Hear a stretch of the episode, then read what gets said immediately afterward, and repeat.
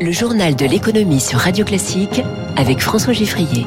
L'économie au scanner de Radio Classique, trois titres. La réforme des retraites, c'est maintenant. Les syndicats se hérissent déjà. La main tendue du gouvernement qui veut discuter du budget avec les parlementaires avant même l'arrivée du projet de texte au Parlement. Et puis l'Allemagne, bientôt en récession, c'est désormais une certitude. On en verra les conséquences. Premier invité dans quelques minutes, une sorte de business angel des cités. Aziz Seni, entrepreneur et investisseur engagé auprès des banlieues. Radio classique. On allongera, on décalera l'âge légal de 4 mois par an.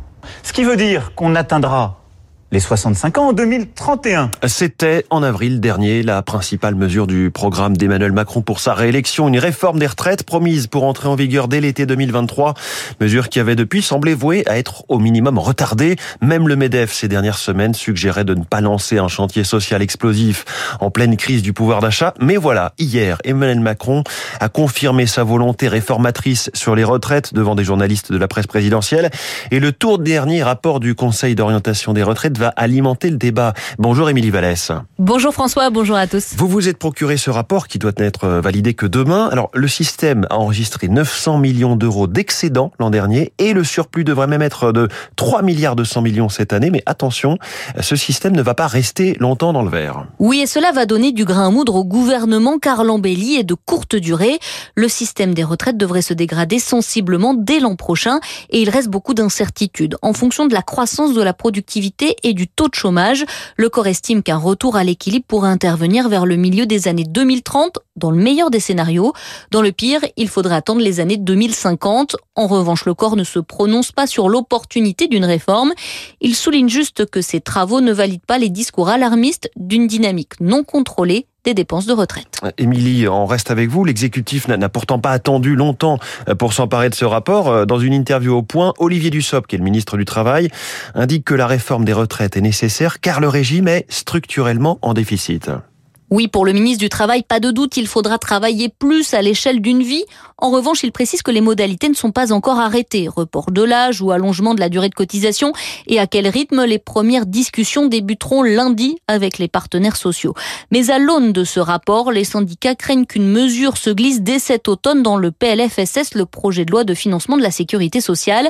Michel Boga de Force ouvrière. Le gouvernement a été mis en garde qu'il n'y ait pas de mesure d'âge cachée dans le PLFSS, ce qui est une possibilité. Serait dangereux de le faire. Ça appellerait des fortes mobilisations de l'ensemble des organisations syndicales de ce pays. Et la mobilisation, bien évidemment, ça passe par la manifestation, mais ça peut aussi passer par la grève. Donc pas d'allongement de la durée de cotisation et surtout pas de report de l'âge de départ à la retraite. Pour la CFDT, si une telle mesure était prise, cela remettrait même en cause sa participation aux autres concertations sociales, notamment sur le RSA.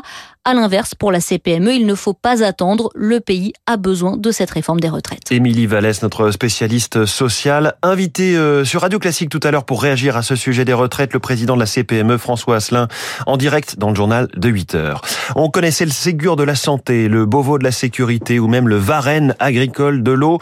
Une nouvelle concertation aujourd'hui dans un ministère et un nouveau nom, les dialogues de Bercy. Alors sous cette euh, appellation qui évoque plus une conférence de philo qu'un débat budgétaire, c'est bien le projet de loi de finances qui commence à être travaillé. Bonjour Éric Mauban. Bonjour François, bonjour à tous. Bruno Le Maire et Gabriel Attal proposent aux parlementaires une démarche inédite. Effectivement, les dialogues de Bercy, il s'agit de réunir représentants de la majorité et des groupes d'opposition pour donner euh, toutes les informations nécessaires à des prises de décision, à des arbitrages. Pour cela, eh bien, il est prévu quatre séances de travail de trois heures avec des représentants de chaque groupe parlementaire des deux assemblées, excepté le Rassemblement national qui a décidé de ne pas participer. Le gouvernement espère ainsi encourager le dialogue et créer du consensus, bref, aller au-delà des considérations politiques pour présenter un projet de loi de finances qui puisse être voté par le Parlement. Hum, sur le fond, Eric, le contexte budgétaire se durcit nettement. C'est vrai, euh, le bouclier destiné à protéger les Français de l'inflation va peser de plus en plus lourd dans le budget. Cette année, le coût sera de l'ordre de 24 milliards d'euros. En 2023, l'année prochaine, ce sera entre 40 et 50 milliards d'euros, soit le troisième poste budgétaire derrière l'éducation nationale et la charge de la dette. La facture sera toutefois atténuée par une contribution des producteurs d'énergie reversée à l'État. Difficile cependant de balayer d'un revers de demain l'objectif de 5% de déficit public par rapport au PIB. Il va falloir mettre les ménages à contribution et s'entendre sur les dépenses et les recettes. Le gouvernement tient absolument à montrer toute sa bonne volonté pour obtenir l'accord du Parlement. Ah, qui aurait imaginé que le bouclier tarifaire deviendrait euh, troisième poste de dépense de l'État? Merci Éric Mauban. Il est 6h42. Autre rendez-vous euh, à Bercy aujourd'hui, les représentants du secteur bancaire. Bruno Le Maire va leur demander un geste sur les tarifs. Au moment où l'inflation flambe, les banquiers pourraient faire des annonces sur les frais appliqués aux clients les plus modestes. À l'Assemblée commence par ailleurs une série d'auditions sur le thème des super profits. Les dirigeants de Shell, Avia, Engie, l'Union des industries pétrolières ou encore euh, l'organisation des transporteurs TLF sont attendus par la mission Flash que mènent deux députés, celui de la majorité David Amiel et son collègue de la France Insoumise Manuel Bompard. Ce n'est désormais plus une hypothèse mais une certitude. La première économie européenne, l'Allemagne, va plonger en récession dans les mois qui viennent en 2023. Les prévisions de trois instituts de conjoncture, dont euh, l'équivalent allemand de l'INSEE, annoncent une baisse du PIB de 0,3% l'an prochain et une inflation à 9,3%. C'est donc même une, une stagflation hein, chez nos voisins. Alors forcément, on s'interroge sur une possible contagion de ce coup de froid au reste de l'Union et à la France. Réponse d'Alexandre Robinet-Borgomano, économiste spécialiste de l'Allemagne à l'Institut Montaigne. Il y a plusieurs effets de long terme qui peuvent être attendus. D'une part, un effet de contagion particulièrement problématique pour la France puisque à la faveur de la pandémie, les échanges entre la France et l'Allemagne se sont intensifiés. Donc cette récession, elle pourrait entraîner un, manque à gagner pour les exportations françaises. Ensuite, si cette entrée en récession se traduisait par un réflexe patriotique qui conduirait l'industrie allemande à rapatrier certaines de ses productions, ça pourrait fragiliser certains bassins d'emploi de l'Europe centrale et orientale, très dépendants de l'industrie allemande et notamment de l'industrie automobile. C'est alarmant, mais pas dramatique parce que l'IFO mise sur une reprise de la croissance dès 2024. Et à propos d'exportation, Bruxelles veut contraindre les industriels européens à une préférence européenne. Un nouvel instrument en ce sens sera présenté aujourd'hui. Une arme de représailles pour éviter ce qu'on avait vu pendant la pandémie. Certains euh, États, certaines exportations de produits stratégiques avaient été bloquées vers l'Europe, ce qui ralentissait la production des vaccins. Les États-Unis, notamment avec sa doctrine America First. Explication de Christian de Boissieu, vice-président du Cercle des économistes. C'est un riposte des pratiques américaines, chinoises.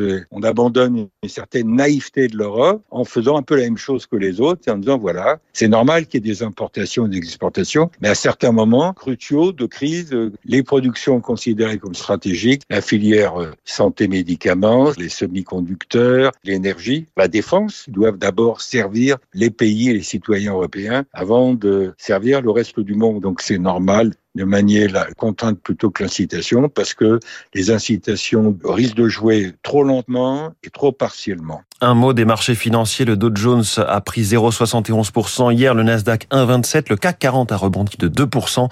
Le pétrole monte avec la baisse du dollar. Le baril de Brent est à 93 dollars et 1 euro vaut 1 dollar 0,118. À Tokyo, en ce moment, le Nikkei progresse de 0,14%. Il est 6h45 sur Radio Classique. Aziz Seni, entrepreneur engagé auprès des banlieues, répond à la question comment j'ai réussi